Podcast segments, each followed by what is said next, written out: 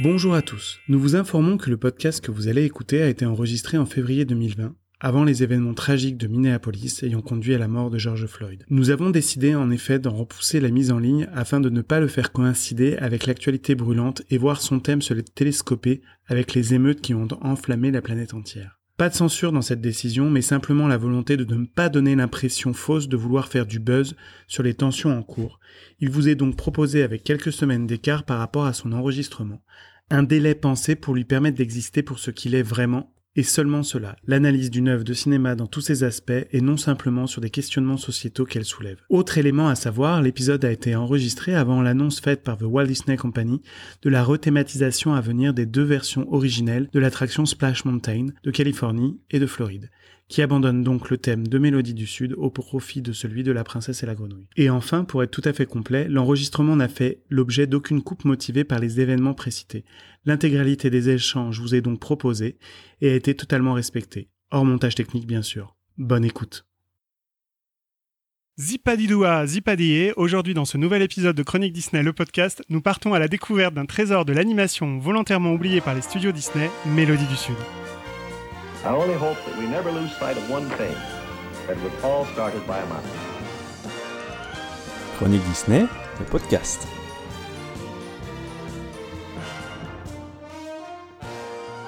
Bonjour et bienvenue à tous. Vous le savez, chez Chronique Disney, ce que nous aimons avant tout, c'est explorer le patrimoine des studios Disney. Aujourd'hui, nous partons pour le sud profond des États-Unis d'Amérique, au lendemain de la guerre de sécession, écouter les histoires de l'oncle Rémus. Histoires dans lesquelles des lapins malicieux rendent fous des renards avides, et des ours un peu crétins dans un paysage bucolique où le soleil brille toujours. Un endroit animé où des oiseaux bleus chantent le long des chemins et où une faune accueillante vous regarde plonger dans l'eau de la rivière au son d'un air que tout le monde fredonne. Pour nous servir de guide dans cette randonnée enchantée, j'accueille autour du micro notre monsieur cinéma d'animation. Bonjour Franck. Bonjour. Mais également notre monsieur histoire des studios Disney. Bonjour Karl. Bonjour. Et enfin, le dernier arrivé dans notre équipe de joyeux dingues, notre monsieur personnage animé. Bonjour Thibaut. Bonjour Fred. Avant de partir à la découverte de ce chef-d'œuvre du cinéma, j'ai une question pour vous. Comment et quand avez-vous découvert l'univers du film Mélodie du Sud? Moi, ça remonte à, l'époque de. Bah, J'avais entre 6 et 8 ans, je pense. C'était euh, à l'époque où on allait chercher des cassettes vidéo de location, parce qu'on euh, ne pouvait pas les acheter encore. Et. Euh, c'est à, à, ce moment-là où j'ai découvert pas mal de films Disney. Alors, il y a au cinéma, on pouvait aller voir les grands classiques de l'animation euh, qui ressortaient régulièrement, mais par contre les films euh, à prise de vue réelle, c'était plutôt euh, à la location. Et justement, c'est là où j'ai vu des films comme Quatre bassés pour un danois, L'espion pâte de velours, Un vendredi dingue dingue dingue, ou alors toutes les compilations de cartoons. Et également tous les films mélangeant live et animation, dont Mélodie du Sud, Mary Poppins ou Peter Elliott le Dragon. Alors moi j'ai des souvenirs qui sont moins loin parce que je suis moins vieux. Elle est facile celle-là. Bon, après, on est moins vieux que Laurent, donc tout va bien. Bah écoute, moi, je me rappelle de la VHS qui était sortie dans les années 80 et qui euh, se vendait dans le commerce. On n'avait pas besoin de la louer, nous. Et euh, voilà, je me souviens de ce, film-là. Alors, c'est un souvenir très très lointain. Je l'ai revu là récemment pour euh, pour pouvoir participer au podcast. Et puis, je me rappelle dans les parcs des personnages animés qui sortaient à l'époque. on avait frère lapin, frère Rose et frère renard dans les allées de Disneyland. Et, ma foi, c'est des personnages qui ont disparu, je pense aujourd'hui que on a du mal à voir. Donc j'ai ce souvenir-là, le dessin animé, enfin le film en VHS et les personnages dans les allées des parcs. Alors moi je l'ai découvert euh, assez tardivement, euh, j'avais 20 euh, ans et je l'ai découvert en fait après avoir fait pour la première fois l'attraction Splash Mountain lors de mon premier séjour à Disneyland en Californie que, que donc j'ai découvert à l'âge de mes 20 ans et j'ai vu le film ensuite euh, après après l'attraction que qui m'a enchanté et j'ai trouvé l'univers très très abouti et j'ai découvert le film seulement après. Moi du coup j'ai découvert l'univers euh, à travers la bande dessinée en fait dans le journal de Mickey euh, qui publiait régulièrement voilà des bandes dessinées mais pas forcément que dont, dont, Mickey était le héros et où effectivement les personnages des séquences animées euh, de Mélodie du Sud, du coup, apparaissaient, euh, avaient leurs propres aventures en comics. Donc, moi, j'ai vu ça effectivement dans l'enfance et effectivement, j'ai vu comme Franck euh, le film en VHS, puisque aujourd'hui, il n'est plus distribué sur aucun support physique. Il n'est pas distribué dans le commerce tout court.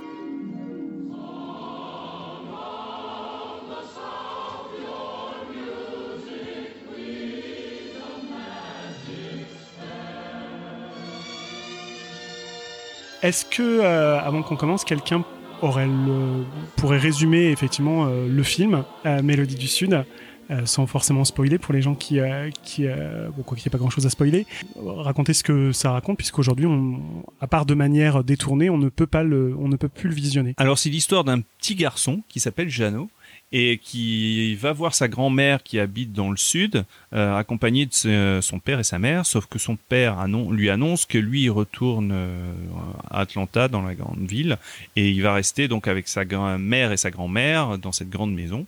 Et il est effondré et euh, pour se, en fait, se remettre psychologiquement quelque part de, de la perte de son père, il va se lier d'amitié avec un vieux monsieur qui est l'oncle Rému, euh, qui est un, des affranchis de, la, de sa grand-mère et qui, euh, qui a l'habitude de raconter plein d'histoires avec euh, Monsieur Lapin, Monsieur Renard et Monsieur Ours.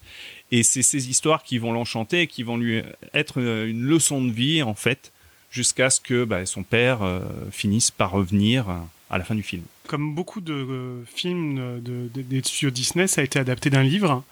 Alors c'est un peu plus compliqué que ça en fait. Ça a été adapté donc la version de Disney a été adaptée d'un livre de Joel Chandler Harris, qui est un écrivain et un journaliste américain qui a en fait est né à la fin du 19e siècle et qui euh, lui-même dans sa jeunesse a travaillé dans d'anciennes plantations et où ce qu'il a rapporté dans ses livres. Alors ça a été une grande partie de la littérature qu'il a produit puisque il a écrit pas loin de huit romans, enfin de huit compilations. Euh, notamment de ce qu'il avait entendu, c'est des, contes de tradition orale euh, qui existent depuis très longtemps, dont on a retrouvé euh, la trace euh, en Afrique, et donc du coup qui ont suivi les populations africaines qui avaient été embarquées par les Européens pour être vendus comme esclaves dans les plantations, ont d'abord de canne, de sucre de, enfin de canne à sucre, puis de coton quand les Américains euh, ont récupéré la Louisiane et euh, la, Louisiane française, donc du coup qui représentait euh, tout, une grosse partie des États du Sud où on produisait la canne à sucre pour y implanter le coton.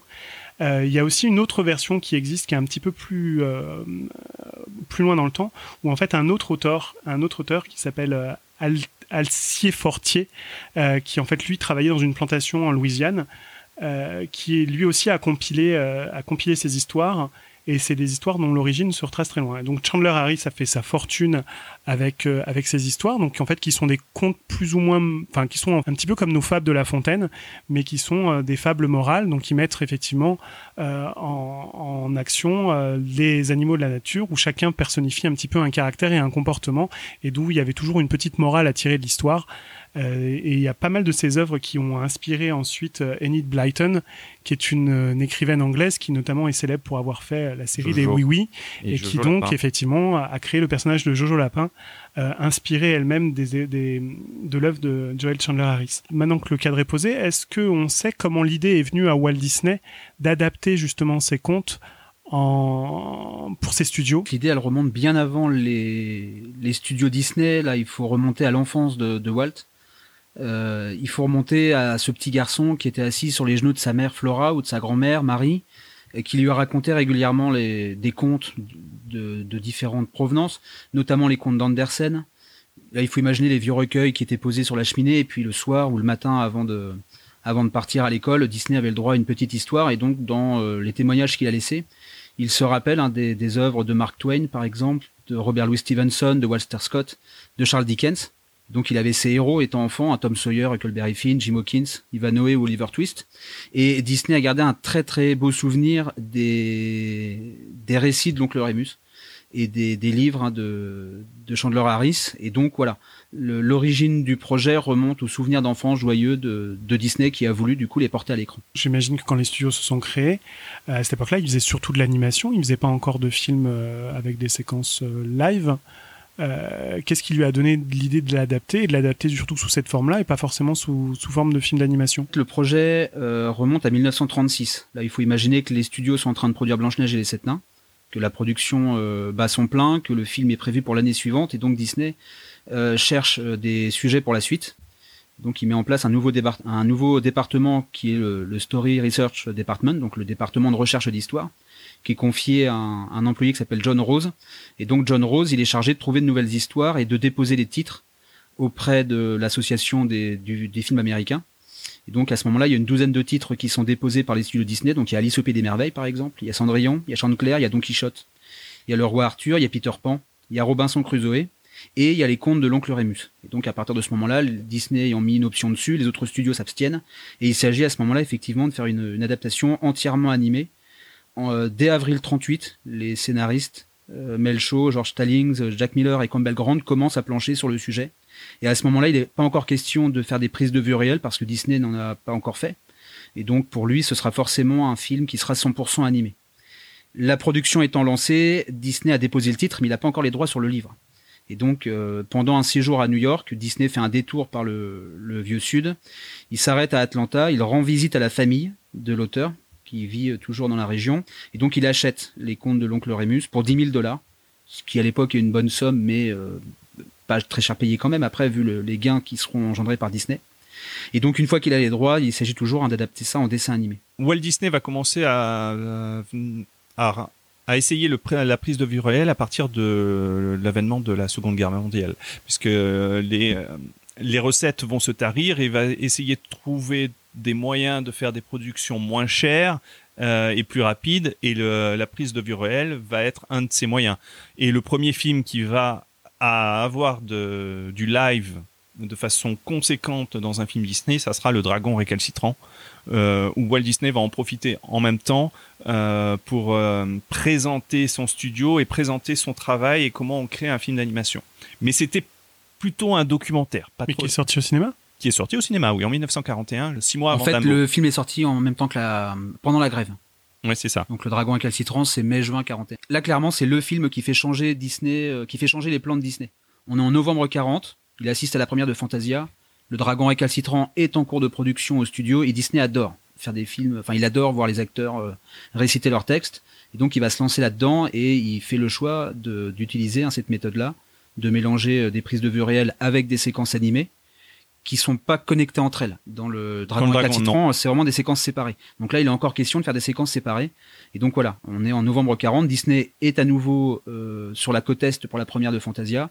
Il refait un détour par Atlanta. Il fait des repérages pour son film. Et donc à partir de ce moment-là, ce sera un film en prise de vue réelle avec les personnages de l'oncle Rémus qui eux seront animés. Et il va continuer à faire ce- cette technique avec euh, d'autres films, donc un Victory for Power. Oui, parce que la guerre, du coup, arrête, euh, met fin à la pré-production. Bah, ils, euh, ils sortiront quand même Dumbo et Bambi, mais après, après Bambi en 42, euh, ça devient vraiment très difficile et donc ils vont sortir plein de films, euh, plutôt des compilations, dont les deux films de- d'Amérique du Sud, Saludos Amigos et Les Trois Caballeros, les deux contenant pas mal de séquences live également. Euh, alors, sur Saludos Amigos, c'est plutôt des séquences live euh, combinées à de l'animation mais sans transition. Par contre, dans les trois Caballeros, by Works, qui est le responsable des effets spéciaux et le créateur de Mickey à l'origine, va révolutionner la technique qui permet de mélanger l'animation, la transition entre l'animation et le live. Et cette technique va être euh, euh, employée de façon bien plus importante et bien plus impressionnante dans Mélodie du Sud. Oui, parce que du coup, c'est pas du tout la technique qui était employée dans les Alice Comedies, puisque dans les Alice Comedies, ils avaient déjà mélangé personnages humains et personnages animés. En fait, Disney a déjà fait ça précédemment. C'était des personnages live insérés dans l'animation, alors que là, c'est de l'animation insérée dans du live, donc c'est l'inverse. En fait, au départ, ce qui était euh, fait de façon assez euh, rudimentaire, c'est que l'animation était projetée sur un écran, l'acteur jouait devant l'écran, et donc les personnages animés étaient soit à côté de lui ou derrière lui. Et donc, effectivement, pendant la production des Trois Caballeros, Up by Works invente une nouvelle machine, qui est une espèce de visionneuse, en fait, dans laquelle on peut passer deux pellicules, une pellicule avec la partie live, une pellicule avec les dessins animés. Les... La machine superpose les deux pellicules et en imprime une troisième. Et donc là, l'avantage, c'est que ça change tout parce que pour la première fois, les personnages peuvent être animés, peuvent être mis devant l'acteur en prise de vue réelle. Et donc voilà, c'est cette technique-là qui est employée. Et on peut commencer à créer des interactions, du coup, ce qui n'était pas forcément le cas avant.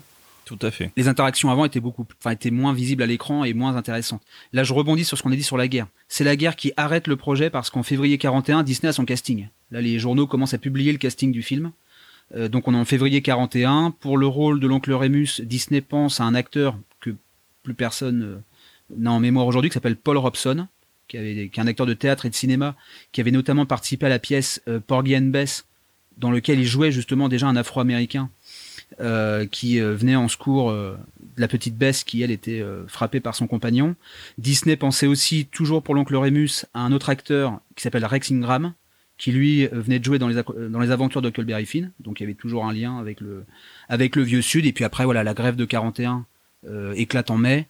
La guerre, elle, pour les États-Unis, commence en décembre, et là, le projet, il est enterré, comme vont être enterrés Alice au Pays des Merveilles, Peter Pan et d'autres hein, pour les films d'anthologie dont Franck parlait. Oui, donc euh, voilà, vous pouvez en apprendre plus en, allant écouter le podcast sur les années de guerre des studios Disney, où effectivement, Franck et, et Karl nous résument tout ça euh, parfaitement. Là, le film ne revient qu'en 1944, en production. La guerre est presque finie, Disney reprend une activité normale, il relance tous les anciens projets, et donc il va charger un scénariste, qui s'appelle Dalton Raymond, de rédiger un premier jet euh, des contes de l'oncle Rému. Ce que fait euh, le scénariste, alors Disney a un énorme doute, c'est que pour lui, on est quand même à la limite de ce qui est montrable à l'écran. Ça parle de l'esclavage, ça parle de la traite des Afro-Américains, et donc il veut surtout pas passer euh, pour le raciste de service qui met sur l'écran des des actes qui depuis évidemment sont passés dans l'histoire comme étant terribles. Et donc Disney consulte ses amis, il consulte son avocat déjà, qui est Gunther Lessing, l'avocat des studios. Il consulte aussi Ward Green, qui est l'auteur de, de La Belle et le Clochard, euh, qui à l'époque est le, le, responsable de la maison d'édition qui publie les bandes dessinées Disney. Il euh, consulte également des producteurs, notamment Walter Wanger, qui est un grand producteur à Hollywood à l'époque. Euh, il va consulter aussi Hattie McDaniel, qui a gagné l'Oscar en, en, 40 dans le rôle de, de Mama dans Autant n'importe le vent. Et qui est la première femme noire la de l'histoire en fait à et avoir puis, remporté et qui aura un rôle dans le film. Voilà. Et Disney consulte aussi les associations. Juste pour faire un petit point, alors on va en profiter puisque Karl, Karl enseigne l'histoire. Est-ce que tu peux rappeler un petit peu le contexte? Parce que là, effectivement, c'est un peu nébuleux pour le pour pour les gens au 21e siècle. Mais euh, l'esclavage, ça s'est terminé à la fin du 19e siècle aux États-Unis. Mais euh, il y a plein de choses qui ont perduré jusqu'au milieu du 20e siècle. Et pourquoi justement Disney avait aussi peur que ses, sa production soit aussi mal interprétée Parce qu'il y a quand même un contexte historique dans le sud des États-Unis qui est la ségrégation et qui va continuer jusqu'au milieu du 20e siècle. Et je pense que c'est important pour comprendre tout ce qui va se passer ensuite sur le film. Donc le film se passe dans les années 1860. Là, il faut imaginer que les Américains ont pratiqué 200 ans d'esclavage avec les traites atlantiques, la déportation d'Afro-Américains pour travailler justement dans les plantations euh, d'Amérique latine et, après du sud des États-Unis. Euh, la guerre de sécession euh, a marqué une rupture profonde entre le Nord qui était abolitionniste et le Sud qui lui était esclavagiste. Là, il faut imaginer une des plus grosses boucheries du siècle, hein, la guerre de sécession. Euh, une guerre civile avec un pays qui est en train d'exploser et donc finalement Lincoln rentre euh, en jeu à ce moment-là il est élu à la présidence et étant donné que c'est l'esclavage la cause de la guerre de sécession Lincoln décide de supprimer la cause donc il supprime l'esclavage euh, avec le 13e amendement, on est en 1864 et donc le film prend place euh, le dans, les, dans les années qui suivent. Voilà, le, le film prend place lors de ce qu'on appelle la reconstruction américaine de 1865 à 1877, voilà. euh, c'est-à-dire juste avant le, le bicentenaire de non, de l'indépendance. De l'indépendance. Enfin pas le bicentenaire d'ailleurs. Le, centenaire, le, centenaire, le centenaire de la. se passe de la, dans un des, État, donc la Géorgie, qui fait partie Alors, des un anciens État, États confédérés. Un État du Sud qui, qui a fait sécession. Alors pour nous aujourd'hui, enfin quand on en parle avec les jeunes, tout est vieux, mais euh, Disney sort son film en 46. L'esclavage est aboli euh, 82 ans auparavant. Et donc, dans les dans l'esprit des des gens de l'époque, euh, certains ont vécu en fait cette période. Et donc pour Disney, il y a un gros gros risque de dérapage. Et donc pour lui, il faut absolument être politiquement correct pour deux raisons. Déjà d'une, il faut que les gens aillent voir le film, et puis il faut que son image soit pas ternie.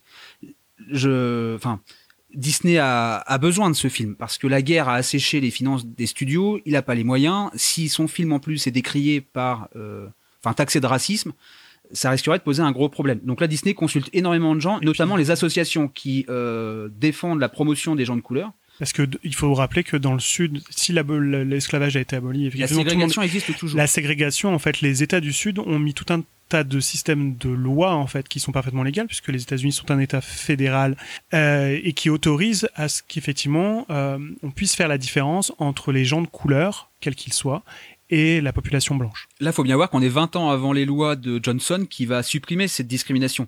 En 46 et donc quand Disney produit le film dans les années précédentes, les États du Sud n'ont pas d'école mixte, donc les élèves blancs ne vont pas avec les élèves afro-américains qui d'ailleurs ne vont pas pour certains la plupart à l'école. Il faut imaginer que au moment des votes par exemple, on demande encore aux populations afro-américaines de recopier la constitution avant de pouvoir voter, ce qu'ils ne font pas évidemment. Donc euh, Disney est dans ce contexte-là. Donc Disney essaye de faire attention parce que le sujet est très très glissant et donc pour l'époque ça pourrait provoquer un four. Donc pour éviter tout dérapage, il a tout un tas d'avis. On lui, on, on l'encourage évidemment à faire très attention. Euh, il a aussi euh, engagé un consultant qui s'appelle Clarence Muse, qui euh, est, un, des premiers acteurs afro-américains à obtenir des rôles importants au cinéma. Donc il a joué dans Huckleberry Finn par exemple, dans Daniel Boone et il est producteur, il est diplômé en droit. Euh, Clarence Muse, donc on imagine que là Disney veut se servir hein, de ses connaissances en droit et euh, Disney lui donne le script qu'a rédigé euh, Dalton Raymond. Sachant que Dalton Raymond était plutôt un gars du vieux sud, euh, très pro-confédéré, donc euh, très pro-sud. Et donc voilà, et donc Clarence idées un peu et- et, archaïques. donc voilà, Clarence Muse dit que ça ne va pas. Le texte doit être modifié parce que euh, Clarence Muse estime que Rémus et les es- enfin les domestiques parce qu'ils sont plus esclaves euh, sont pas dignement montrés à l'écran. Et notamment Clarence Muse met le doigt sur tous les stéréotypes qu'on connaît à Hollywood à l'époque, enfin les, les, les cartoons de Tom et Jerry avec la maman là qui est propriétaire de Tom. Voilà, ça ça apparaît dans le script de, de Raymond de départ. Euh, les serviteurs qui sont tout contents de leur sort, qui vont bosser toute la journée mais qui y vont en chantant.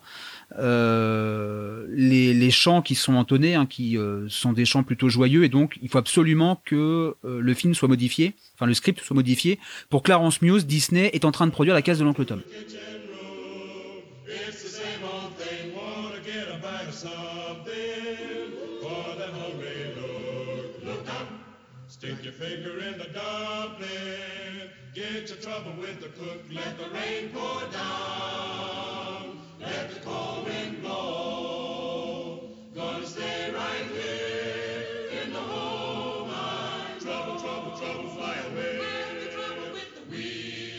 Donc ça pose problème. Donc il donne des avis qui ne sont pas forcément euh, pris en compte ni par le scénariste, donc Dalton Raymond, ni par Disney. Et donc Clarence Muse se retire du projet. Donc il y a d'autres scénaristes qui rentrent en jeu à ce moment-là, qui s'appellent Maurice, euh, et euh, Morton Grant, qui sont recrutés, qui doivent modifier le scénario. Euh, des habitués des studios qui avaient travaillé sur le projet avant la guerre, Bill Pitt, Ralph, euh, Wright et George Stallings reprennent aussi le script, et donc ça donnera le, film qu'on connaît nous aujourd'hui. Donc la production persévère malgré ça. On peut pas dire que Disney ferme les yeux, mais lui, se concentre plutôt sur l'histoire qu'il veut raconter aux enfants et pas qu'il occulte, mais en fait, il, pense que euh, voilà, il fera une œuvre qui est tellement abordable que ça sera pas forcément mal pris à l'époque. Ben, Disney veut en fait adapter le, Le conte de son enfance. le conte de son enfance tel qu'il a Vécu en tant que petit et voilà, Voilà. vécu en- Et en mais fait- d'une façon très naïve en fait. C'est exactement, très naïve. Pour Disney, il s'agit pas de refaire l'histoire. Il s'agit de raconter une histoire qui se passe à un moment où c'est comme ça. Et donc pour lui, il n'y a pas de problème. Enfin, il n'y a pas de problème. En tout cas, il n'y a pas de, il n'y a pas de, vision euh, de, de discriminer les Afro-Américains. Et euh, pour lui, il faut absolument que la reconstitution soit parfaite. Disney comprend pas qu'on puisse montrer des esclaves affranchis dans les années 1860 qui se comporteraient comme des Afro-Américains en 1940. Là, il y aurait une déconnexion de la période. Il envoie sur place ses artistes. Hein. Disney travaille avec les historiens locaux, notamment euh, Wilbur Kurtz, qui est le- comment dire la référence sur cette époque-là. Marie Blair va à Atlanta dès octobre 44 pour le rencontrer. Et l'objectif, hein, c'est vraiment de tourner sur place, de recréer l'environnement local, la période. Et donc la période, effectivement, est marquée par euh, les lendemains de l'esclavage. Et pour Disney, euh, il n'y a pas de problème de montrer les choses telles qu'elles étaient à l'époque. Et pour revenir sur Marie Blair, Marie Blair va faire des recherches graphiques absolument splendides au film et qui va qui vont vraiment imprégner la- l'aspect visuel Notamment les couleurs. et euh, les couleurs euh, et le et l'animation mais même le live d'ailleurs euh, lui doit beaucoup et le- la beauté graphique du film euh, c'est grâce à elle Oui, parce que pour la partie live, effectivement, il choisit de tourner ça effectivement à Atlanta en, en Géorgie ou dans sa banlieue. C'est tourné en. Géorgie. Euh, et du coup, pour la partie animation, euh, comment comment s'est effectué le travail et ses choix et quel, quel personnage, parce que l'œuvre de Chandler Harris est importante, comment il a choisi euh, certains personnages et certains thèmes qu'il avait évoqués Alors c'est pas lui qui les a choisis, la Disney met en place son équipe rapidement, donc on est en octobre 44 toujours. C'est Mark Davis qui travaille le premier sur le film. Mark Davis c'est une des légendes de l'animation qui est à l'origine de La Fée Clochette ou de Maléfique. Il met aussi sur le coup Milton Kahl qui lui est aussi une des références, hein, c'est l'animateur de, de Shere Khan par exemple, hein, ou de Medusa un peu plus tard dans le, quelques décennies plus tard. Leur objectif à eux, c'est de définir l'apparence des personnages et de proposer, pourquoi pas, quelle partie de l'œuvre euh, on va traiter, puisqu'au final, il y a que trois euh, parties animées, donc il n'y a pas toute Oui. l'œuvre de, au total c'est de 25 Joel minutes. Ouais. Par rapport à l'animation, il y a aussi quelque chose euh, qui explique peut-être le fait que la- l'animation fournie pour ce film est sûrement la plus belle de- des années 40. C'est qu'il y a eu un, changement de méthode pour les animateurs. Euh, Jusqu'à présent, en fait, tu avais un directeur de l'animation qui s'occupait d'un personnage. Et là, il a été plutôt choisi de faire un directeur de l'animation qui s'occupait d'une séquence. Donc, ce qui a fait que euh, il y a eu une cohérence totale en fait sur toutes les séquences et qui les rendent incroyablement réussies. Pour, donner quelques noms, il y a par exemple Les qui deviendra un des prochains neuf vieux monsieur qui s'occupe de la chanson Zip Douda D. Euh, Holly Johnson, pareil, un des. Ouh là là, attends, redonne-le le titre de la chanson là. Zip Doudi Douda. Zip Didouda, vas-y, continue. Voilà. C'est un truc, c'est un exercice- C'est- attends, c'est je un crois- exercice attends, pour Je crois dyslexique. que Thibaut veut la chanter, alors on va quand même pas lui couper ce plaisir. Voilà, merci pour ta contribution.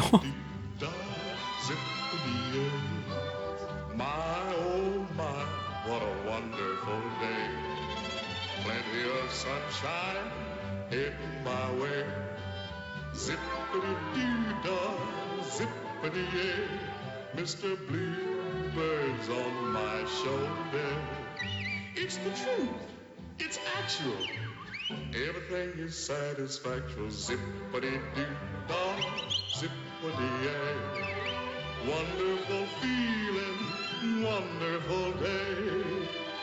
Yes, sir. Zippity-doo-dah. Euh, il y a Holly Johnson qui lui se charge de la séquence suivante avec euh, frère, le- frère Lapin qui est prisonnier dans, euh, Dans le bébé de goudron. non dans la Non. corde. Dans la première. Ah, dans la corde, exact, c'est vrai.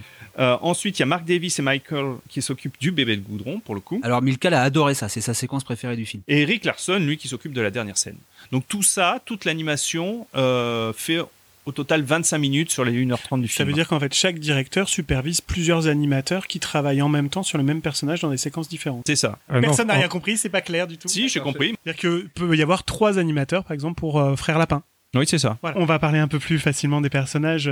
Donc en ce qui concerne les segments animés, il vous en- il y en a trois successifs dans lesquels on retrouve trois personnages euh, principaux.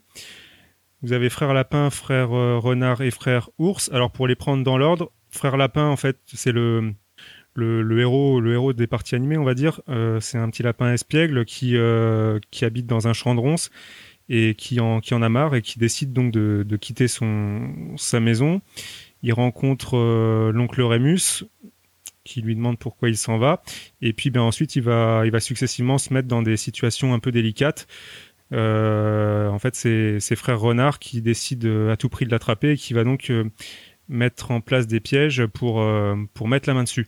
Donc les, trois les trois séquences euh, en fait euh, partent de ce principe. Dans la première, frère lapin se retrouve pris au piège euh, d'un nœud coulant qui a été installé par par frère renard. Dans la deuxième, c'est un faux bébé euh, fait de goudron à qui, euh, qui frère lapin euh, dit bonjour parce qu'il a un principe, c'est qu'il faut dire bonjour à toutes les personnes que l'on rencontre.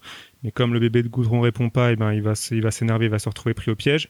Et puis dans la dernière séquence, et ben cette fois-ci, il a vraiment été attrapé par frère renard et il s'apprête à à être euh, passé sur le grill en fait. Hein, Manger, manger, manger, le- pour dire. Mais la, spécificité de, Frère Lapin, c'est que malgré, malgré toutes ces mauvaises situations, euh, bah, il parvient toujours à s'en tirer. Euh, il, est, il est assez intelligent en fait comme personnage, mais euh, peut-être trop, et il démontre aussi en permanence une certaine, une certaine arrogance qui peut, qui peut lui jouer un certain tour.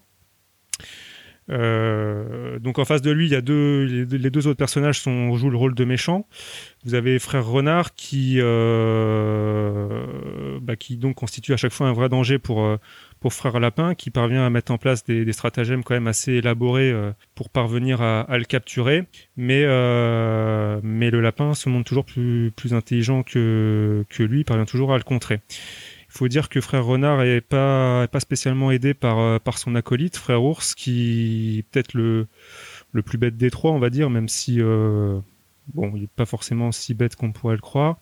Euh, en tout cas, il prend un peu toutes les paroles des autres au premier degré, ce qui permet à Frère Lapin de l'utiliser pour bah, toujours parvenir à, s'en tirer. Puis c'est un peu un grand bourrin aussi, le, Frère Ours. Hein. Lui, il a un principe, c'est qu'il veut, il veut fracasser la tête de Frère Lapin pour en finir. Et peut-être que ça aurait été la meilleure solution à utiliser, puisque finalement, si Frère Renard avait choisi, avait suivi le, ce principe euh, voulu par Frère Ours, ben peut-être qu'il aurait pas parvenu à, manger Frère Lapin, qui est donc euh, finalement pas arrivé puisqu'il parvient à s'en sortir. Voilà. Après, vous avez d'autres personnages euh, plus secondaires euh, dans les séquences animées. Euh, vous avez un frère grenouille à qui, euh, à qui frère lapin euh, bah, joue, un, joue un petit tour en lui remettant à l'eau un poisson qu'il venait d'attraper. Et puis il interagit avec Oncle Rémus. surtout, Ouais, voilà. euh, Ce- Cette séquence de frère Grenouille avec Oncle Rémus est extraordinaire parce que il y a Oncle Rémus qui euh, approche sa- euh, le feu en fait pour allumer la pipe de, de frère Grenouille qui s'allume.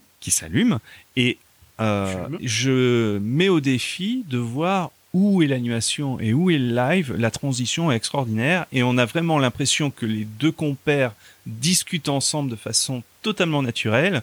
Euh, cette, cette séquence est d'un point de vue animation et effets spéciaux extraordinaire. Vraiment. Et puis effectivement, il y a tout un bestiaire, euh, tout un bestiaire animé parce que tous les animaux de la campagne, donc du sud des États-Unis, sont sont complètement en animation. Il y en a même qui chantent. Oui, alors après vous avez, euh, bah, vous avez Monsieur l'oiseau bleu euh, qui est cité dans la chanson euh, Zipadidou. Euh, et puis après, bah, divers personnages secondaires, euh, des tortues, des papillons, des opossums, il me semble, des taupes. Il y a des oiseaux mouches qui ressemblent Oui. beaucoup à Fleet dans Pocahontas. Moi, ça m'a fait penser à ça hier quand j'ai vu ça. Et qu'on voit d'ailleurs dans Roger Rabbit. Euh, dans Oui. la dernière Exact. séquence de Roger Rabbit, Exact. quand euh, effectivement ils partent, euh, si la vie vous sourit, voilà, on Mm. voit, je crois, les, on, on voit une partie des personnages de Ouais. Mélodie du Sud. Et du coup, euh, voilà, il faut se rappeler que ces séquences animées, en fait, sont un parallèle avec ce qui est en train d'arriver aux jeunes héros. Et normalement, c'est des contes, ce qu'on appelle des contes moraux, euh, des fables, qui doivent servir en fait aux héros à comprendre, à mieux appréhender, euh, à mieux appréhender sa situation, puisqu'en fait, ce qui lui arrive un petit peu, c'est ce qui est un peu, c'est un peu les leçons qui, ce que Frère Lapin devrait devrait retenir. Euh, Est-ce qu'il y a d'autres thèmes importants qui sont dégagés et que l'animation, euh, l'animation des personnages a permis de dégager du coup au sein du film?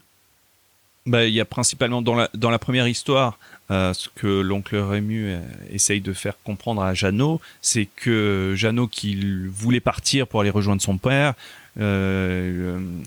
l'histoire de Frère Lapin lui fait comprendre que c'est peut-être pas fatalement la bonne solution et que finalement euh, on est bien mieux chez soi que à partir sur les routes. Euh, dans la deuxième, euh, euh, il essaye de lui faire comprendre que la curiosité est toujours un vilain défaut et que et dans la troisième euh, c'est euh, il essaye de, de montrer à Jeannot qu'il faut qu'il trouve son petit coin de bonheur euh, l'endroit où qui pour lui le, le rend heureux mais qui n'est pas fatalement celui de, du voisin d'à côté ou de Parce que l'enfant finira par se rendre compte, puisqu'il se rendra compte que le, le meilleur endroit, c'est celui où il est déjà et où en fait il est réuni avec sa famille, puisque sa famille se, se finit par se réunir à la fin du film. Et que son petit coin de bonheur en fait est aussi euh, son coin de bonheur c'est oncle Rému lui-même et qu'il a besoin de lui. Et c'est pour ça qu'il il part le euh, il, part euh, le récupérer et il se blesse en, essayant de de récupérer oncle Rému qui s'en va pour aller chercher son père parce que oncle Rému est persuadé que c'est son père qui lui manque et et Jeannot a compris que non, en fait, il a besoin, il a besoin d'oncle Rému, et donc il traverse le champ où il y a le, le taureau, et c'est là où il se blesse. Donc, en évoquant Oncle Rému, on est obligé d'évoquer le casting du film, qui, est- qui, est- qui a été soigneusement choisi euh, pour toutes les raisons qu'on a évoquées euh, avant. Euh, et donc la partie live du film, parce que c'est un film vraiment euh, où les deux sont vraiment ont vraiment une, une grande importance. Et c'est le premier, euh, la des premières séquences live aussi longues des C'est surtout Disney. la première fiction euh, en prise de vue de réel de Disney, puisque bon, euh, Victoire dans les airs et euh, Le Dragon récalcitrant étaient plutôt des documentaires quelque part. Là, c'est vraiment une fiction elle est, euh, au sens strict du terme. Là, on peut commencer par le casting technique parce que Disney n'a pas sur place les techniciens, les réalisateurs pour euh, faire un film en prise de vue réelle puisqu'il n'en a jamais fait auparavant, hormis les incursions dont tu viens de parler. Donc Disney là se tourne vers euh, vers la concurrence en fait. Il va vers son ami euh, Samuel Goldwyn, donc de, chez MGM, voilà, qui euh, lui propose le nom de H.C. Potter, qui avait déjà été proposé pour réaliser Victory Through Air Power.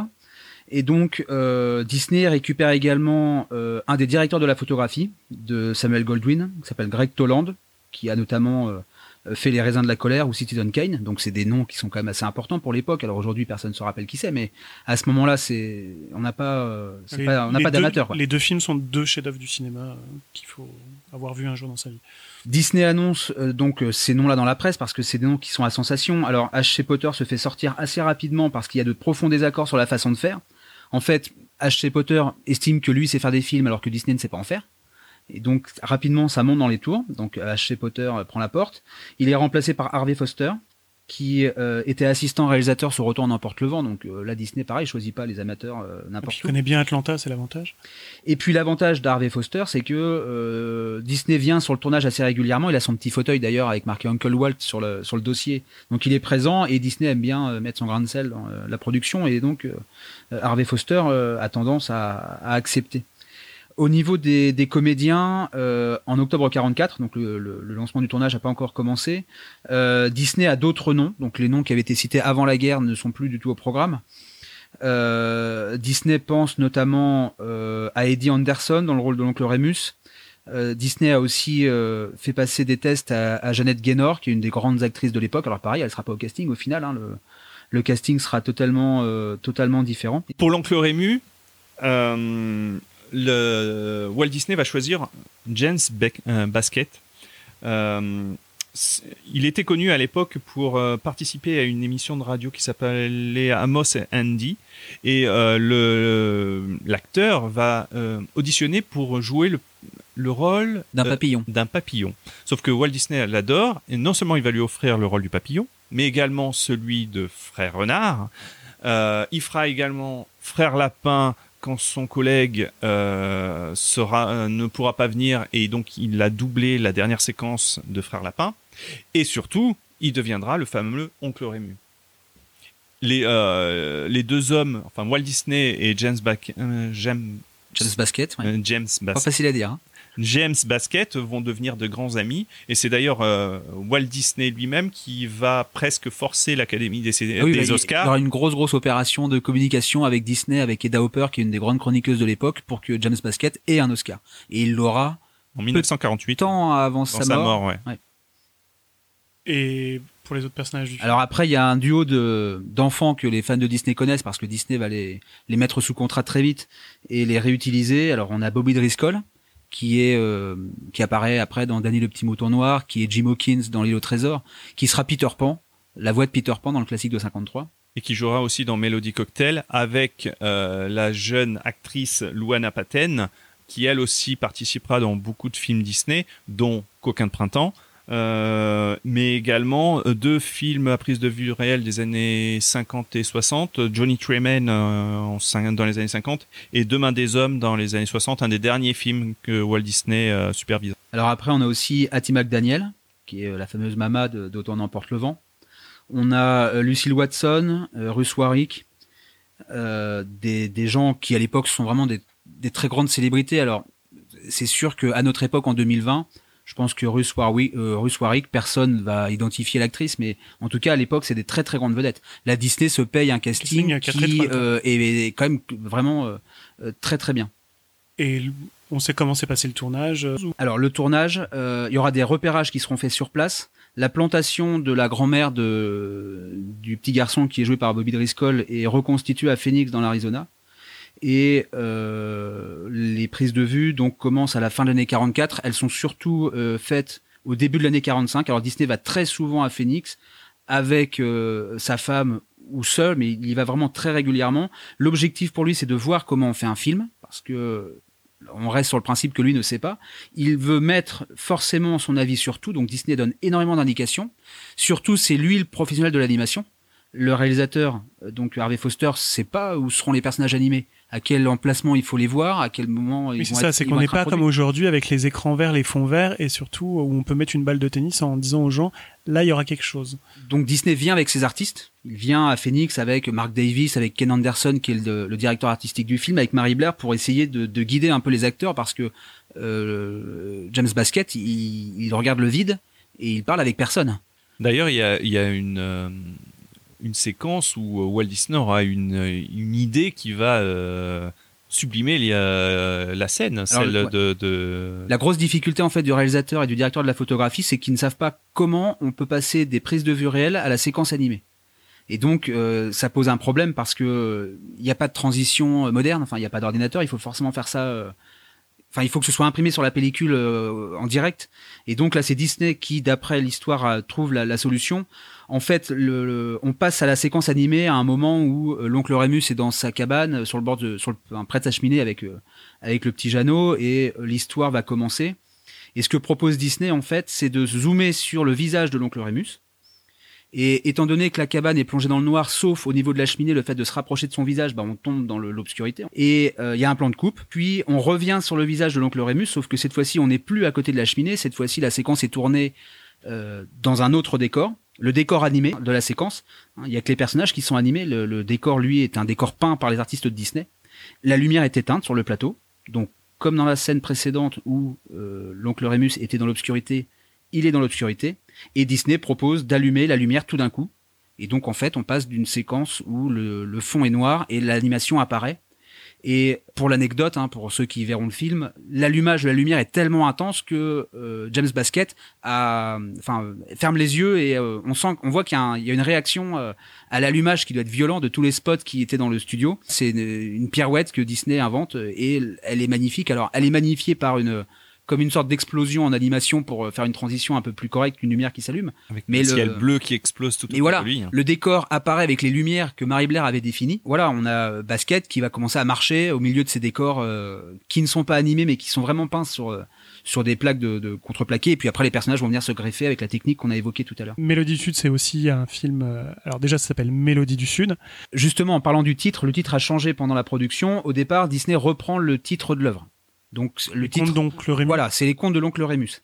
La famille de l'auteur, elle, propose un titre plus court, Uncle Rémus, donc l'oncle Rémus.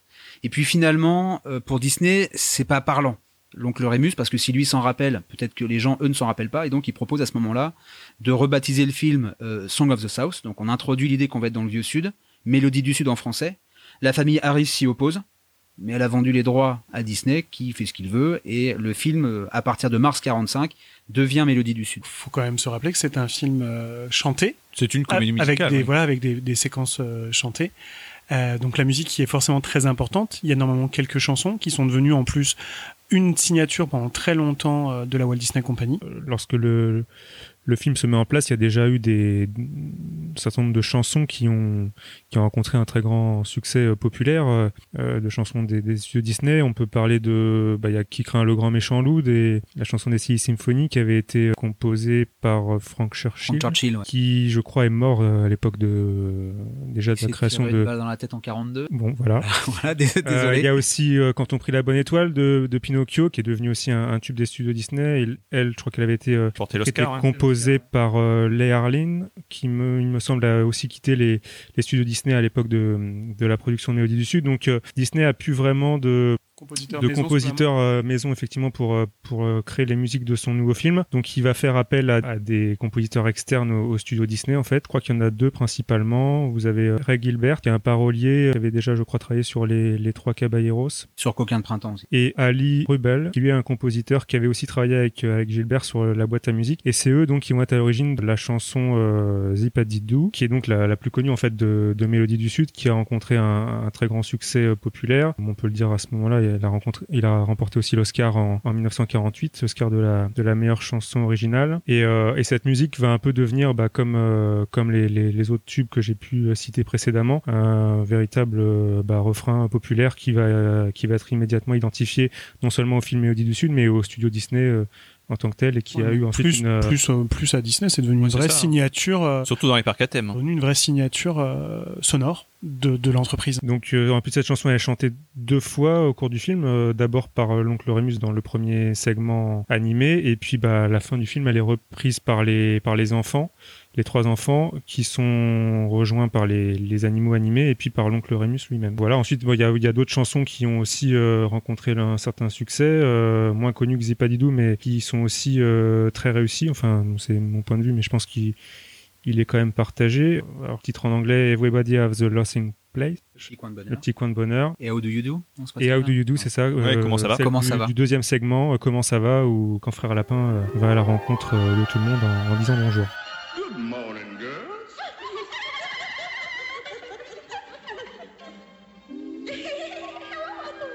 Oh, good morning, Miss Nellie. How do you do? Mighty pretty great. How do you do? Say it pretty neat. How do you do? With everyone you meet. Pretty good, sure as you're born. What goes up is sure to come down. Penny lost is a penny found. And how do you, you howdy back? This for that and tit for tat. How do you do? Fine, how are you? How you? C'est les trois chansons euh, des séquences animées. Mais il Qui y a sont devenus la bande originale de l'attraction Splash Mountain. exactement. Mais il y a après euh, d'autres chansons dans le dans la partie euh, prise de vue réelle également. Euh, pour en revenir à Zipadidou, on peut dire que la chanson a, a eu le succès, a eu le succès qu'elle a rencontré aussi parce que euh, suite à la sortie du film, elle a été reprise euh, par euh, d'autres artistes euh, extér- extérieurs au studio Disney. Il y a Johnny Mercer qui était un, un présentateur de radio euh, et chanteur en même temps qui a, repris la chanson. Et il y a aussi des grands artistes, je crois qu'il y a Frank Sinatra et et Bing Crosby qui ont chanté aussi la, chanson lors d'émissions de télévision américaines qui ont été diffusées, je crois, vraiment en période de Noël en 46 et 47 et qui ont vraiment contribué à créer les paroles de la musique dans les têtes euh, du public américain. Ouais, puis je crois que Louis Armstrong aussi l'a repris euh, dans mes souvenirs. euh, Elle a été reprise pendant ça- toutes ça les décennies un en fait. tube de, de, de tubes et qui en ou d'ailleurs ce que les gens connaissent surtout de Mélodie du Sud aujourd'hui qui ne sont pas forcément fans de l'œuvre de Disney c'est cette mélodie là Beaucoup de gens connaissent la, chan- la chanson, la chanson sans savoir d'où ça sort effectivement. Comment s'est comment s'est déroulée la promotion du film? Parce que c'était un enjeu majeur pour les studios Disney. Il y avait investi beaucoup d'argent, il y avait mis un casting 4 étoiles. Euh, il a fallu promouvoir ce film.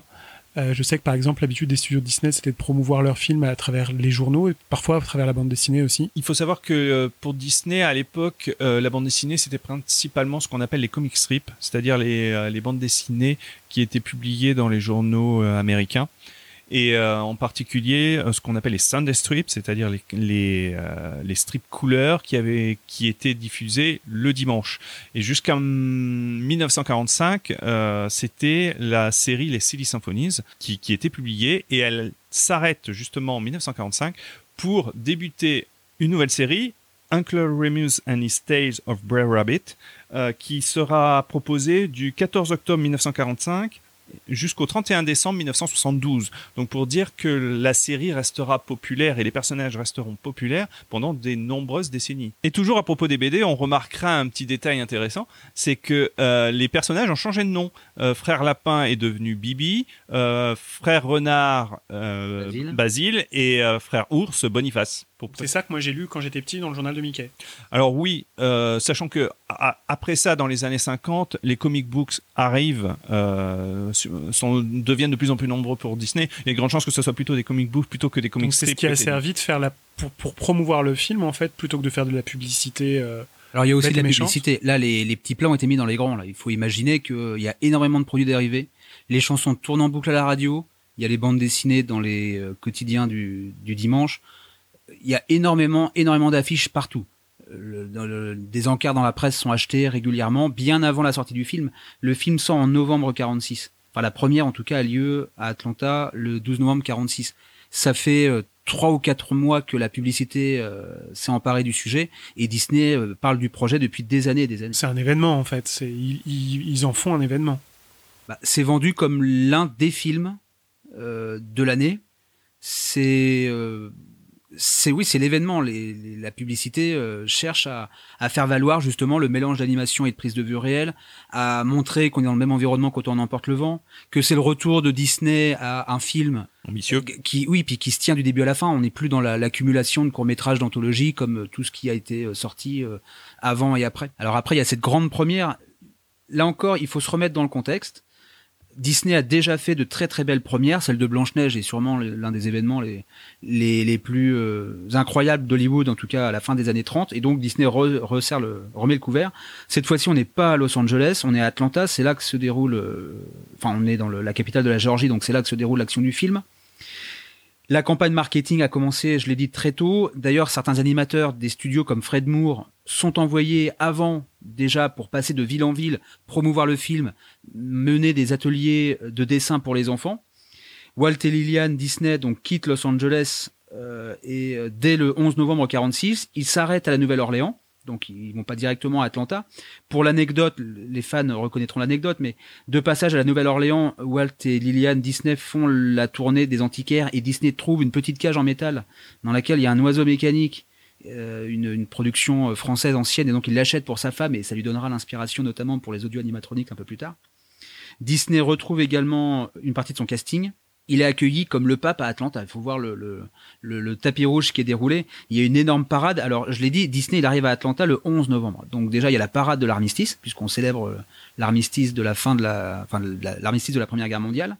Le jour est déclaré férié par le gouverneur, le 11 novembre n'est pas forcément férié aux États-Unis. Il y a des milliers de gens dans la rue. Il y a l'armée qui défile. Il y a des Marines.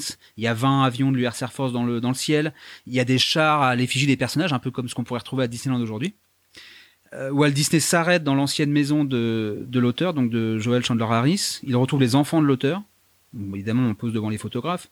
Euh, Disney rencontre également le comédien qui joue le clan Rémus dans la cabane qui a été reconstituée dans le jardin de la maison de l'auteur. Là, il faut imaginer qu'il y a un monde de dingue, il y a un dîner de gala. D'ailleurs, ce que, ce que raconte Disney euh, un peu plus tard dans la presse, c'est qu'il y a tellement de monde que tout le monde le bouscule parce qu'on veut voir qui est Walt Disney. Il, il tombe à la renverse, il est bousculé tellement par, de partout que, que Disney tombe par terre. Et donc le lendemain a lieu la première. On est le 12 novembre 1946, on est au Fox Theater, il est 20h30. La première euh, est payante évidemment, mais comme souvent à Hollywood, hein, c'est pour des associations caritatives. Donc là en l'occurrence, c'est pour le mémorial de l'oncle Rémus et c'est pour l'association de la jeunesse d'Atlanta. Il y a un concert de musique Disney qui est donné, il y a une émission de radio qui est diffusée en direct. Walt monte sur la scène pour euh, annoncer le début de, la- projection. Alors, il est, intimidé, il y a tellement de monde et là, il y a une, ambiance euh, de dingue. Donc, Disney tente de, se détendre un petit peu et de faire monter la ferveur. Il demande à la population si elle va bien, donc il le fait avec la voix de Mickey et l'accent du Sud. Il est accompagné euh, sur scène d'Adriana Caselotti, qui est la voix de, de Blanche-Neige, de Cliff Edwards, qui est la voix de, de Jiminy Cricket, de Wilfried Jackson, qui est le réalisateur des séquences animées, de tout un tas d'artistes hein, qui ont travaillé avec lui, Claude Coates par exemple, qui est le décorateur, Milt Kahl, qui est un animateur, Bill Pitt, le scénariste.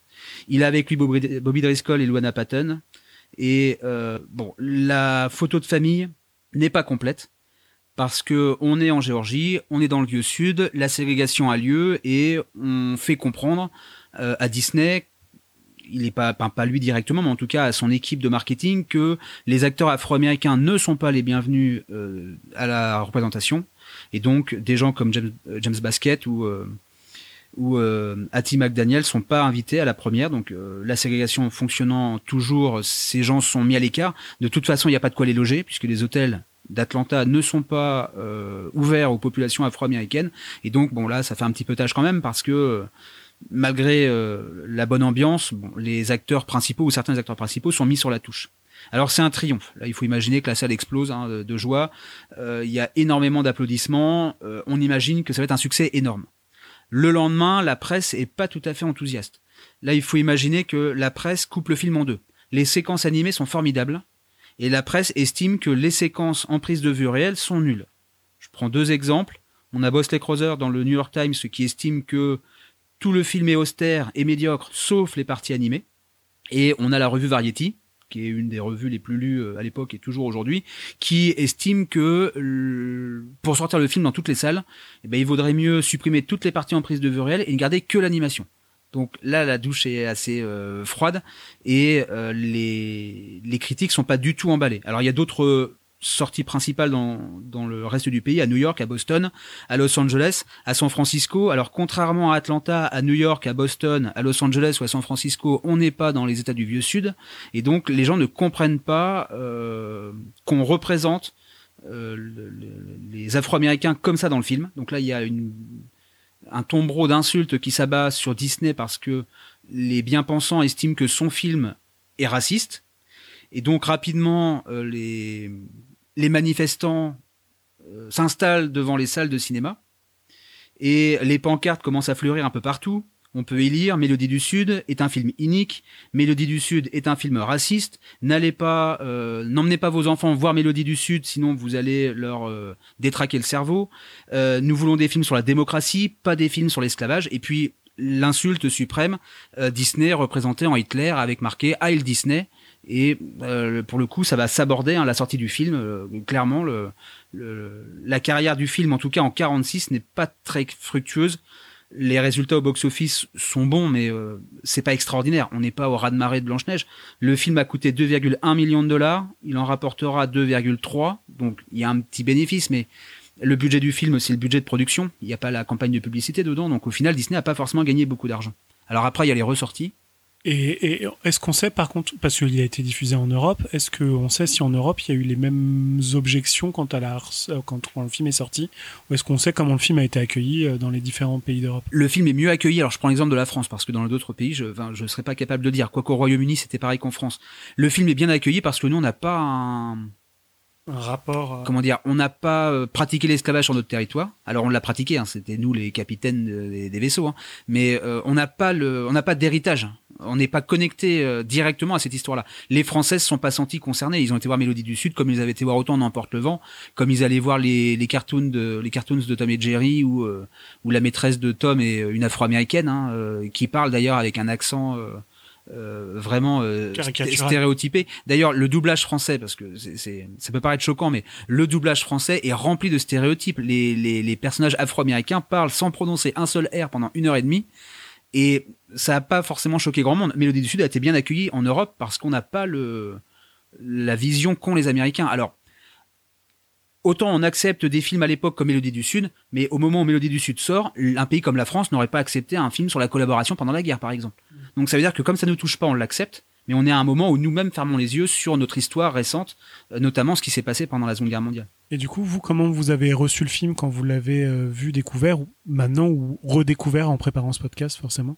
Alors, euh, moi, j'ai découvert le film en étant euh, gamin. Donc euh, j'avais euh, j'avais grosso modo l'âge de Jeannot dans le film. Euh, et c'est pour ça que son le film m'a beaucoup touché et me, il me touche encore pour son côté nostalgie. La nostalgie marche totalement sur moi. C'est que euh, Jeannot je me retrouvais beaucoup dans lui. C'était le petit garçon dont la mère veut absolument l'habiller de façon classe alors que lui il a envie d'être comme ses copains et d'aller le, petit, le petit col en dentelle, il est quand même mignon. Ouais, voilà. Euh, le- les deux brutes qui, euh, qui, qui, qui lui tapent dessus alors que. Ils veulent noyer le chiot, surtout. Voilà, qui veulent noyer le show. Euh, la, la jeune fille qui est son- sa meilleure amie et qui est adorable comme tout. Donc, c'est ce, le, père qui est parti, euh, alors que moi, mon père est pas parti, mais, mais il travaillait beaucoup, donc je le voyais peu. Donc, il y a, il y a, je me suis vraiment connecté à, à Jeannot et, et son, cette histoire et l'amitié qu'il a avec, euh, avec Oncle Rému est, est totalement touchant. Je pense qu'un un gamin, un gamin ne se rend pas compte euh, de, de l'aspect euh, politique et social du film. Lui, ce qu'il voit, c'est un vieux monsieur qui raconte des histoires euh, qui font rêver et qui, qui, qui, est, et qui est ami avec ce, ce gamin. Et d'ailleurs, je trouve qu'il y a une scène. on peut reprocher beaucoup de choses à Mélodie du Sud, mais il y a une scène qui est pourtant avant-gardiste, surtout à l'époque, euh, en 1946, euh, d'un point de vue euh, où la ségrégation faisait, rage. Quand le, quand le Jeannot est blessé, qu'il est dans son lit, dans le coma, et que tu, qui a finalement, ils appellent Oncle Rému pour lui raconter une histoire, et qu'il y a Jeannot qui lui tient la main, il y a un gros plan entre sa, la, la, main de, de d'Oncle Rému et la petite main blanche de, de Jeannot, ce plan est, avant-gardiste. Ah bah dans le sud ils ont adoré. Et moi quand je l'ai vu quand j'étais gamin j'avais la VHS. Alors honnêtement j'avais le souvenir d'un film sympa. Je l'ai revu là pour préparer le podcast. Alors autant les séances, les séquences animées sont magnifiques, mais alors la partie prise de vue réelle ça a pris un coup de vieux énorme. C'est surjoué et alors je l'ai vu en français. Le doublage français, en tout cas en 2020, est lamentable. Les, les, la façon dont parlent les Afro-Américains, la façon dont parlent les acteurs en général d'ailleurs, parce qu'on, enfin c'est au perché, c'est surjoué.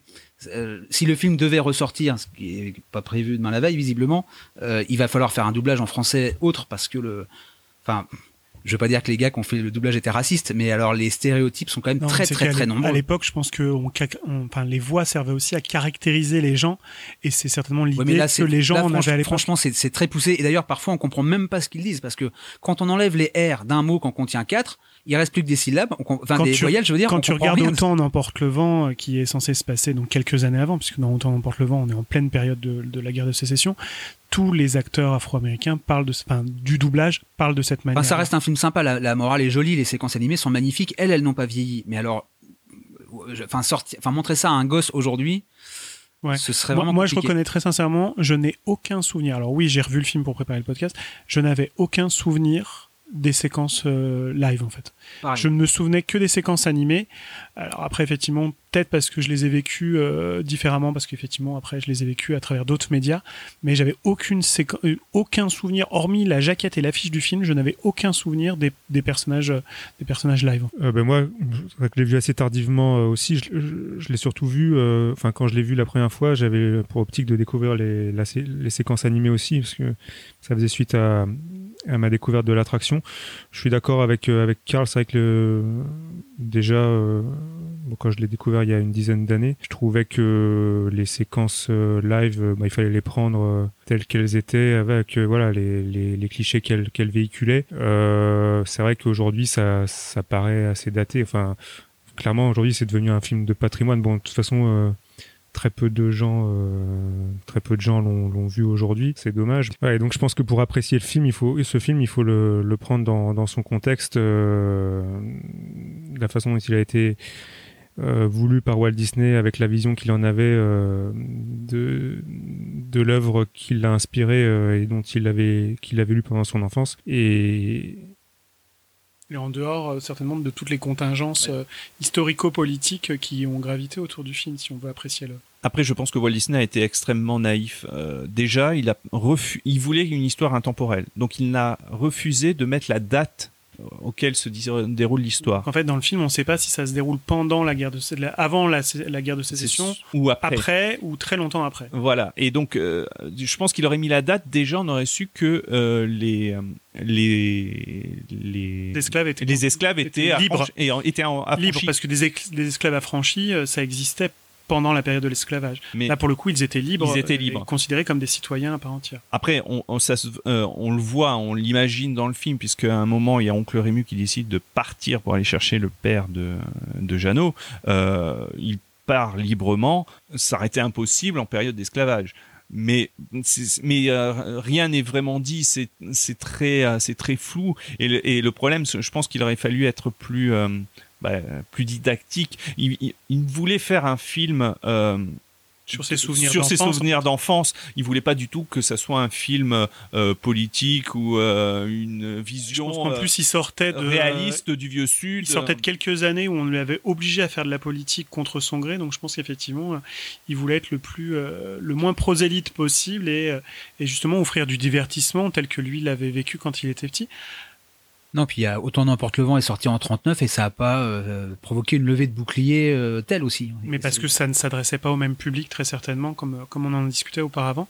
On- le film a eu donc des récompenses musicales. Est-ce qu'il a eu d'autres récompenses euh, aux Oscars? La mise à part l'Oscar, mais pour le coup qui a été forcé par Disney à James Ba- Basket. Qui a reçu un Oscar pour euh, sa contribution, je crois, à Oui, un Oscar d'honneur en Oui, 1948. c'est ça, c'est un Oscar. C'est le premier acteur afro-américain euh, masculin à obtenir un Oscar. En dehors de ça, j'imagine que comme tous les autres films Disney, le film est ressorti. Est-ce que du coup, avec les ressorties, euh, parce qu'on sait que le film a continué, au moins du moins l'univers du film a continué à vivre après le film, puisqu'on en a effectivement, il y a eu des bandes dessinées, mais il y a eu d'autres choses qui ont été faites après. Est-ce que ça a été compliqué à chaque euh, évocation de l'univers du film? Déjà, il y a eu la télévision. Lorsque Disney se lance dans sa première émission de télé, Une heure au Pays des Merveilles, pour lancer la, la, la promotion d'Alice au Pays des Merveilles, une des séquences animées qui est proposée dans le film, pas en prise de vue réelle mais animée, c'est une séquence de Mélodie du Sud. D'ailleurs, pour ceux qui voudraient, qui n'auraient pas vu euh, Mélodie du Sud et qui voudraient le voir, sachez que euh, l'émission est disponible dans le Blu-ray d'Alice au Pays de Merveilles. Donc, si vous voulez découvrir euh, une des trois séquences animées de Mélodie du Sud, vous De manière pouvez. légale. de manière légale, vous pouvez, même si c'est en noir et blanc. Après, le film va ressortir euh, pour son dixième anniversaire en 1956. D'ailleurs, euh, toujours pour la télévision, Disney va en profiter pour euh, sortir une émission spéciale autour de Chandler Harris qui s'appelle Tribute to Joel Chandler Harris pour promouvoir le film et il montrera une autre séquence animée dans, ce, dans, cet, épisode. Lors de sa ressortie en 1956, le, film marche pas mal, mais la controverse se fait beaucoup moins importante qu'en 1946. Mais par contre, au fur et à mesure que les années passent, il est de plus en plus difficile pour les studios Disney de, de parler du film. Euh, alors après, dans les années 60, ça s'explique aussi parce que c'est on est en pleine période des, des civil rights Tout à et où, du coup, où effectivement, euh, on met fin à la ségrégation de manière totalement légale aux États-Unis, en déclarant que la ségrégation est contre la Constitution et contre les citoyens, Donc- les citoyens américains. Pardon. dans, au début des années 70, euh, Disney se pose la question à enfermer dans le coffre-fort Mélodie du Sud, mais finalement, il, il décide de le sortir en 1972. Et étonnamment, il n'y a aucun, euh, aucune polémique. Et le film ré- réussit même l'exploit à devenir le- la ressortie Disney la plus rentable de- depuis le début où ils ont fait ce système, en fait. Là, comme tu l'as dit tout à l'heure, le film vivait à travers d'autres supports, enfin du moins l'univers. Il y avait les comics qui ont, qui ont existé pendant très longtemps, Voilà. plus d'autres qui ont été créés avec les personnages, euh, Et qui en- vivaient leurs propres histoires complètement en dehors du film. C'est ça. Et sachant que le film aura droit à une euh, dernière ressortie en 1986 pour, les 40, pour ses 40 ans. Et là, par- là, là, par contre, la polémique revient. Euh, la sortie n'est pas un très grand succès. Et euh, c'est à partir de ce moment-là que Michael Eisner décide, euh, alors président de PDG de la Walt Disney Company, décide que Mélodie du Sud ne sera plus jamais disponible aux USA. Alors, ce qui est quand même très étonnant, parce que entre temps, l'attraction Splash Mountain était au moins en construction, ou si ce n'est euh, déjà euh, existante. Oui, et puis le, le générique de l'émission hebdomadaire, c'est euh, c'est la, C'est la, le la, la Zippity mélodie de Zippity Doodah, donc euh, qui est qu'on entend euh, à travers tous les parcs Disney quand même dans le monde. Donc ils ont quand même planché sur cette attraction avec ces personnages-là, euh, sans se dire qu'à un moment les gens allaient trouver ça bizarre que ce soit pas relié au film. Oui, donc pour en venir à, l'attraction Splash Mountain, en fait, le, euh, projet démarre en 1983. Euh, c'est l'imaginaire Tony Baxter, en fait, qui a qui est à l'origine d'autres attractions mythiques euh, des parcs Disney, euh, Big Thunder Mountain notamment, euh, Star Tour, je crois aussi, qui donc en 1983 a l'idée, euh, alors qu'il se trouve dans, au volant de sa voiture dans, dans des embouteillages sur l'autoroute pour rentrer chez lui, qui a l'idée de, de créer donc cette attraction qui va devenir Splash Mountain. En fait, il y avait une attraction euh, à Disneyland qui s'appelait America Sings, qui était, euh, qui était en fait constituée d'audio animatronics animaux. Euh, qui présentait à travers des, des scènes musicales et des, et des chansons différentes époques euh, de l'histoire euh, américaine. Cette attraction euh, avait vocation à, à fermer ses portes et donc il y avait tout un tas d'audio animatronics qui allaient bien soit plus servir à rien ou être mis mis de côté ou au placard et donc Tony Baxter a, a l'idée de, de réutiliser ces ces audio animatronics parmi d'autres avec avec donc d'autres qui vont être créés spécialement pour pour l'attraction donc pour créer une attraction euh, type euh, chute euh, dans l'eau en fait Il n'existait pas avant à Disneyland. euh, non. Alors la première attraction ouvre à Disneyland, euh, dans le parc Disneyland en 1989, première version. Elle a fêté ses 30 ans l'année dernière. Donc quand elle ouvre, en fait, elle ouvre avec ce principe-là, donc avec euh, une thématisation spécifique qui est à la fois inspirée de des scènes animées de Mélodie du Sud. Donc il y a des animatroniques euh, spécifiques qui reprennent les trois personnages principaux, euh, Frère Lapin, euh, Ours et Renard, et puis les autres personnages du film. Et puis sont, sont ajoutés les autres audio animatronics de l'attraction euh, America Sings qui est fermée, bah, qui s'insère parfaitement bien à l'univers parce que c'était déjà pour l'essentiel, euh, il y avait dans cette attraction notamment une scène qui reprenait bah, le, vieux sud-américain. Donc euh, ces, divers animaux en fait euh, vont être réutilisés et, se fondent parfaitement dans, le décor de la nouvelle attraction. ils se font d'autant plus dans l'attraction que Mark Davis avait contribué à créer les personnages d'America Sings. Et donc, comme c'est lui qui avait contribué à, faire les personnages de Mélodie du Sud à l'époque, le style graphique était pas du tout euh, euh, différent. Pour revenir à l'attraction, pour ceux qui ont la chance de la faire, et j'en fais partie, et en plus j'ai la chance de la faire dans deux parcs Disney, euh, puisqu'en fait elle a été dupliquée et à Disney World et à, Tokyo.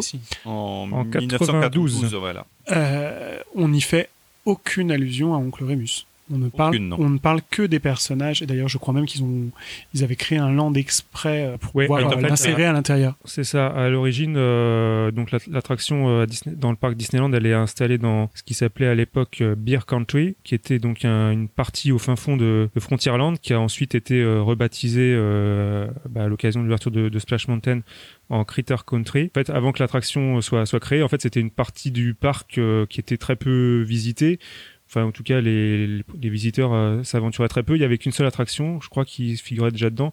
C'était euh, Country Beer Jamboree qui est un autre concept d'attraction musicale. euh, en fait, c'est un spectacle avec des audio anim- animatronics ours. Disney en a fait un film d'ailleurs. Voilà, et qui existe toujours à Walt Disney World. Voilà, alors elle, elle a été fermée dans le parc euh, Disneyland euh, en Californie, mais elle existe toujours effectivement euh, à Walt Disney World. Et donc, euh, ben, l'attraction Splash Mountain euh, ouvre euh, donc d'abord à, à Disneyland en 89 et ensuite effectivement dans deux autres parcs en 1992.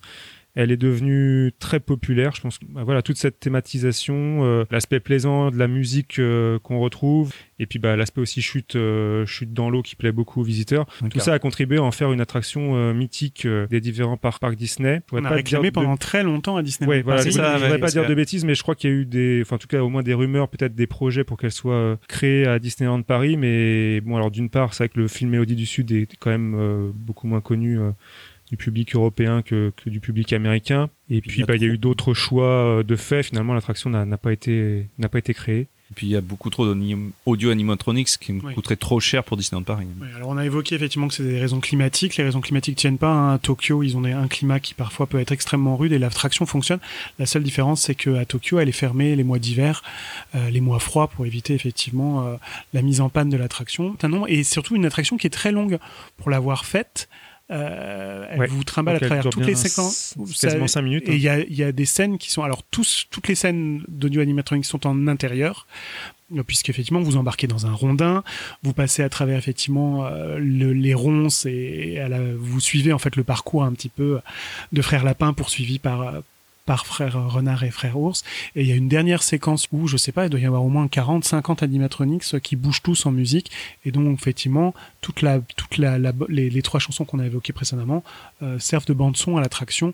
Et en- et la, la musique du film sert aussi euh, Hollande en fait. Et après, rien que pour le détail, hein, la chute fait 45 degrés et on, euh, oui c'est ça, 45 degrés et on peut aller jusqu'à 70 km heure. et vous êtes pris en photo pendant que vous chutez, comme ça vous pourrez récupérer la photo de vous en train d'ouvrir la bouche, euh, euh, en train de tomber. Voilà, c'est impressionnant parce que en fait vous pouvez voir les gens chuter quand vous êtes à l'extérieur de l'attraction.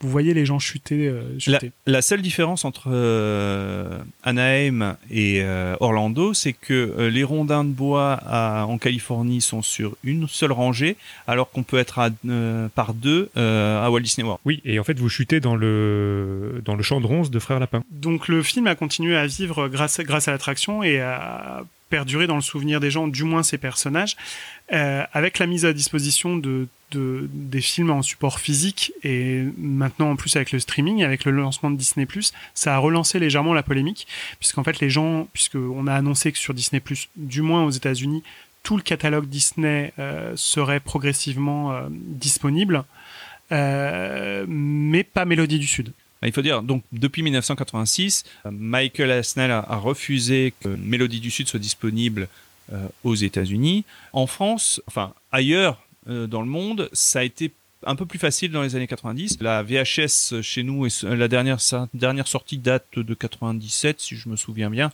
Donc, elle était, c'était possible, en tout cas en VHS. Avec l'avènement du DVD et Du support numérique. du support numérique et, du, et de la vente euh, Amazon où, tu, peux- où on pouvait acheter partout dans le monde, Disney a, a décidé que cette fois-ci le film serait disponible nulle part. Et euh, en 2006, quand Bob Iger est devenu euh, à son tour PDG, il a réitéré cette décision. Donc euh, pour autant, le film a été tout de même restauré techniquement.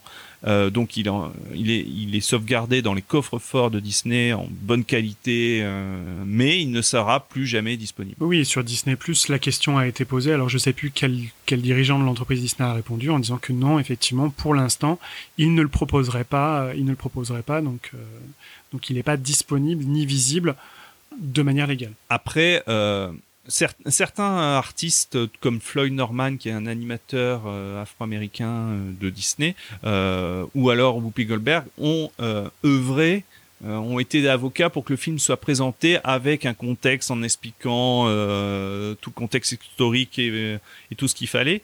Mais bon, pour l'instant, Disney qu'il a, plus à perdre qu'à gagner à proposer le film. Donc, pour ceux qui veulent le voir, il est facilement trouvable de, façon plus ou moins euh, illégale. Euh, Disney ferme les, euh, ferme les yeux, en fait, parce que il va pas se battre contre ça parce que ça lui demanderait beaucoup d'argent et quoi qu'il arrive, il en gagnera. Il, n'en perd pas puisqu'il n'avait pas l'intention de, de proposer à la vente le film. Donc, il dit au moins en laissant filer les, des, les films de façon euh, illégale, euh, les fans euh, sont pas trop demandants, donc Oui, et puis les séquences d'animation sont vraiment reconnues de, très grande qualité, ayant marqué, ayant marqué l'histoire de, de l'animation. Donc elles, elles sont étudiées dans, enfin, je sais qu'elles sont étudiées dans les écoles d'animation, du moins les séquences animées, euh, voilà, pour leur excellence. Et j'ai une dernière question euh, pour vous avant de conclure ce podcast. Est-ce que vous, vous trouvez justifié que cette œuvre, euh, avec tout ce qu'elle représente, et que ça soit pour le domaine du cinéma ou à travers l'histoire des studios Disney, elle, soit mise au rebut comme ça, ou du moins... Elle n'est pas forcément mise au rebut. Elle est mise dans le coffre. Ils l'ont pas acheté à la poubelle. Ils l'ont enfermée avec leur trésor. Donc on a quand même une idée, enfin on peut quand même partir du principe que The Walt Disney Company sait qu'elle a quand même quelque chose qui a de la valeur. Après, à côté de ça, quand euh, MGM veut ressortir Tom et Jerry, on redouble le film en français et en version originale pour supprimer la façon dont parlait euh, la maîtresse de Tom. Je donne mon avis, mais alors après tout le monde n'est pas d'accord avec moi. Euh, Autant en emporte le vent a pas été censuré. Il y a d'autres films de l'époque qui ne sont pas censurés, et je pense que les gens pourraient, sont capables, pas pourraient, ils peuvent faire la part des choses en sachant que c'est une œuvre qui date de 1946, que à l'époque on dépeignait une période qui s'était passée pratiquement 80 ans auparavant, et euh, là je pense que plutôt que de pratiquer la censure, parce que c'est de la censure, euh, Disney aurait euh, un bon rôle de pratiquer la pédagogie. Et elle l'a fait dans ses œuvres sur la Seconde Guerre mondiale. Dans les coffrets qui sont sortis sur les films de guerre, on a une présentation avant quelques films où on a Léonard Maltin qui nous explique voilà, on est en je sais pas 42, la solution finale est entamée et donc on vous présente Education for Death en vous remettant dans le contexte. Les nazis ont commencé à massacrer les juifs et le film témoigne de cet embrigadement de la jeunesse. Oui, Ah, voilà. mais euh, le coffret DVD date de 2003, ça fait 17 Eh oui, ans je déjà. Eh ben, Est-ce que, et- que maintenant il pourrait sortir? Et suis ben le problème c'est que ça fait 17 ans qu'on tombe dans la bien-pensance avec que- des gens moralisateurs qui Est-ce que Victory Foudiapara est disponible sur Disney Plus tout simplement? Non. non, il le sera jamais. Et d'ailleurs, il y a plein de cartoons Disney. Oui, ce que j'allais dire, je suis, je suis d'accord avec, avec Karl. Euh, La pédagogie, ils l'ont fait par exemple sur des cartoons aussi de Mickey Mouse euh, ou dans les, les coffrets Walt Disney Treasure. Il y avait une petite explication euh, avant que le film soit, le, le- avant que le cartoon soit diffusé, où on voit Mickey euh, interagir avec des autochtones ou Mais il y a un, avec il y a un une vision cartoon où très Mickey joue particulière. la case de l'oncle Tom, je sais pas, je me rappelle plus Oui. du titre. Mais ce cartoon-là, je suis même pas sûr que il sera disponible. Enfin là, en fait, on Ouais. s- on s'enferme dans le euh, principe de précaution. Voilà, on est au principe de précaution. On veut pas s'attirer la foudre des gens pour des raisons raciales, et donc on préfère s'attirer la foudre des fans, qui sont pas si nombreux que ça finalement, qui réclament ce film parce qu'ils le connaissent, plutôt que s'attirer la foudre des gens qui ne connaissent pas ce film, qui vont le découvrir et qui vont manifester leur mécontentement. ou Quand- des, quand- de- des choses qui sont importantes pour l'histoire du cinéma d'animation, parce que ce film il est vraiment marquant dans les studios Disney, Mais certainement quand, plus quand que on voit que. Dumbo a failli être euh, coupé de sa scène des corbeaux, on se dit que Mélodie du Sud est leur cadet de leurs soucis. Alors euh, pour les mêmes raisons, hein, pour euh, pour faire court, la scène des corbeaux en fait c'est parce que c'est- pour des raisons aussi raciales, parce qu'en fait les corbeaux c'était le surnom effectivement d'une partie des Afro-Américains après pendant la ségrégation. on peut comparer Mélodie du Sud à Autant en emporte le vent. Autant en emporte le vent, il passe en France. À Noël, euh, il passe sur les chaînes euh, C'est un film systématiquement. Mais est-ce qu'il passe aux États-Unis? Est-ce qu'il a pas non plus été mis au placard par euh, qui est-ce qui avait produit ça? C'est Warner qui a produit ça? C'était la MGM, mais je crois que. C'est Warner qui a les droits, non? Je Enfin, peu importe. enfin, Est-ce que ce film-là n'est pas aussi placardisé en fait? Parce que là, on, on parle d'une, on a une vision franco-française. Alors, je l'ai dit tout à l'heure. Effectivement, nous, on n'a pas le recul sur l'esclavage. Les Américains l'ont. À côté de ça, les Américains sortent des films qui caricaturent Adolf Hitler. Je suis pas certain que les Allemands feraient ce genre de film. Et donc, est-ce qu'on retombe pas finalement dans l'histoire d'un pays qui renie un passé dramatique? Enfin, on n'a quand même pas beaucoup de films en France qui sortent sur le- la vie du maréchal Pétain, sur la collaboration. Il y en a, hein. mais euh, Oui, on tourne un peu le dos à ce passé-là. Et je pense que les Américains font ça. La- le problème, c'est qu'ils le font pour le monde entier et on perd la valeur historique d'un document, Mélodie du Sud. Mais je, je- alors je suis d'accord sur ce point de vue-là. La censure est toujours mauvaise. euh, et moi, j'adore Mélodie du Sud. Et je pense qu'il était aussi d'un certain côté avant-gardiste, comme je l'ai dit un peu plus tôt dans le Oui, podcast. plus un symbole de, de paix entre les peuples et d'amitié, au contraire de promotion de l'humanité plutôt que de. ça. Exactement. Mais je vais me faire l'avocat du diable également euh, en disant que malheureusement le film aussi est d'une grande naïveté et qu'il montre un aspect euh, du peuple afro-américain de l'époque qui avait l'air de Bah, ça, c'est évident. très gui très guilleré, Oui, très il chante- sa condition. Il chante en du travail. bu- voilà, idéalique, bucolique. Euh, c'est c'est quelque chose que les enfants ne voyaient absolument pas, mais que les adultes, je comprends que ça peut gêner. Non, c'est très très naïf, je suis d'accord avec toi. Enfin, on a quand même ces Afro-Américains, esclaves libérés, qui euh, vivent dans des espèces de cabanes, parce qu'on voit à un moment une scène où ils sont autour du feu. À côté de ça, on a la maison de planteur de la grand-mère qui est gigantesque. Oui, effectivement, on se rend bien compte qu'il y a... De poids. De... Mais enfin, pff, quel gosse qui va, enfin, qui va à l'école pourrait penser que ce qui est montré dans le film, c'est bien À quel moment le film peut inspirer la nostalgie, franchement? Bah, pas la nostalgie euh, en Europe, ça c'est sûr. Non, mais même aux États-Unis. Enfin, euh, franchement, quel gosse qui va à l'école pourrait se dire, mais c'était quand même vachement bien cette période qui est montrée dans Mélodie du Sud. Tiens, si on remettait en place l'esclavage. Bah, euh, si tu es, bah, la le problème c'est que ça dépend en quel quel, euh, quel enfant regarde. Mm. Euh, si c'est un enfant blanc, je pense qu'il se posera pas la, la question. Si c'est un enfant afro-américain, euh, ça pourrait le gêner. Oui, je, peux- je peux comprendre. Bon, après, c'est un débat qu'on aura euh, éternellement. Je pense qu'on mettra jamais tout le monde d'accord sur cette question. Le film est censuré, on le regrette. Disney, tu l'as dit, ferme les yeux sur la possibilité de le découvrir. J'invite les, les gens au moins à regarder le bonus de l'édition d'Alice au Pays des Merveilles pour voir la petite pépite animée. Si vous voulez profiter euh, de l'univers, vous pouvez toujours, à, à l'occasion, euh, si vous allez euh, effectivement dans un des parcs Disney euh, qui possède l'attraction, euh, faire un tour dans Splash Mountain, ça vous donnera une bonne idée euh, de ce qu'est l'ambiance du film. Si vous voulez encore plus de précisions sur le sujet, vous pouvez aller lire sur notre site chroniquedisney.fr la critique du film que Franck a rédigé, ainsi que les différents portraits des personnages dépeints par Thibault. Vous pouvez aussi aller écouter le podcast sur la vie des studios Disney pendant la Seconde Guerre mondiale, auquel Karl a participé et dans lequel il explique comment les œuvres produites pendant ces années difficiles ont permis la mise au point de ces nouvelles techniques d'animation qui seront utilisées plus tard dans Mélodie du Sud. Vous pouvez retrouver ce podcast ainsi que les précédents en écoute directe sur notre site, mais aussi sur Ocha, Apple Podcast, Google Podcast, Podcast Addict, Spotify et sur notre chaîne YouTube, mais aussi sur toutes les applications et les sites dédiés à l'écoute de podcasts. N'hésitez pas à liker, partager ou commenter si vous avez des retours, des questions ou des suggestions. L'équipe se fera un plaisir d'y répondre rapidement. Pour être prévenu de nos publications ainsi que de toute l'actualité de l'univers Disney, nous sommes présents sur Twitter, Facebook et Instagram. Merci à vous trois de nous avoir fait découvrir ou redécouvrir ce trésor des studios Disney. Et nous vous retrouvons très prochainement pour un nouvel épisode de Chronique Disney, le podcast. Et d'ici là, n'oubliez jamais que tout a commencé par une souris. Au revoir. Au revoir.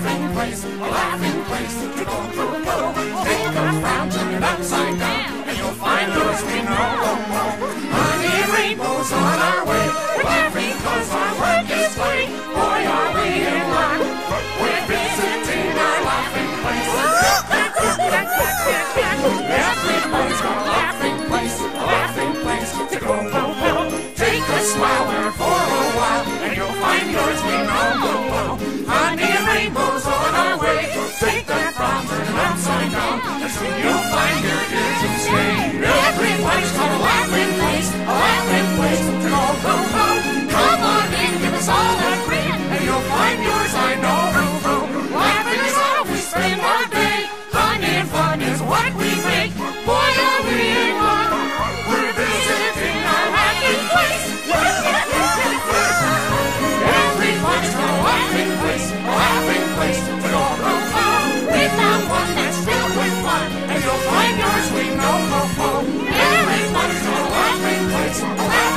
yours. But go oh, take a frown, turn it upside down, and you'll find yours. We say, hey, hey.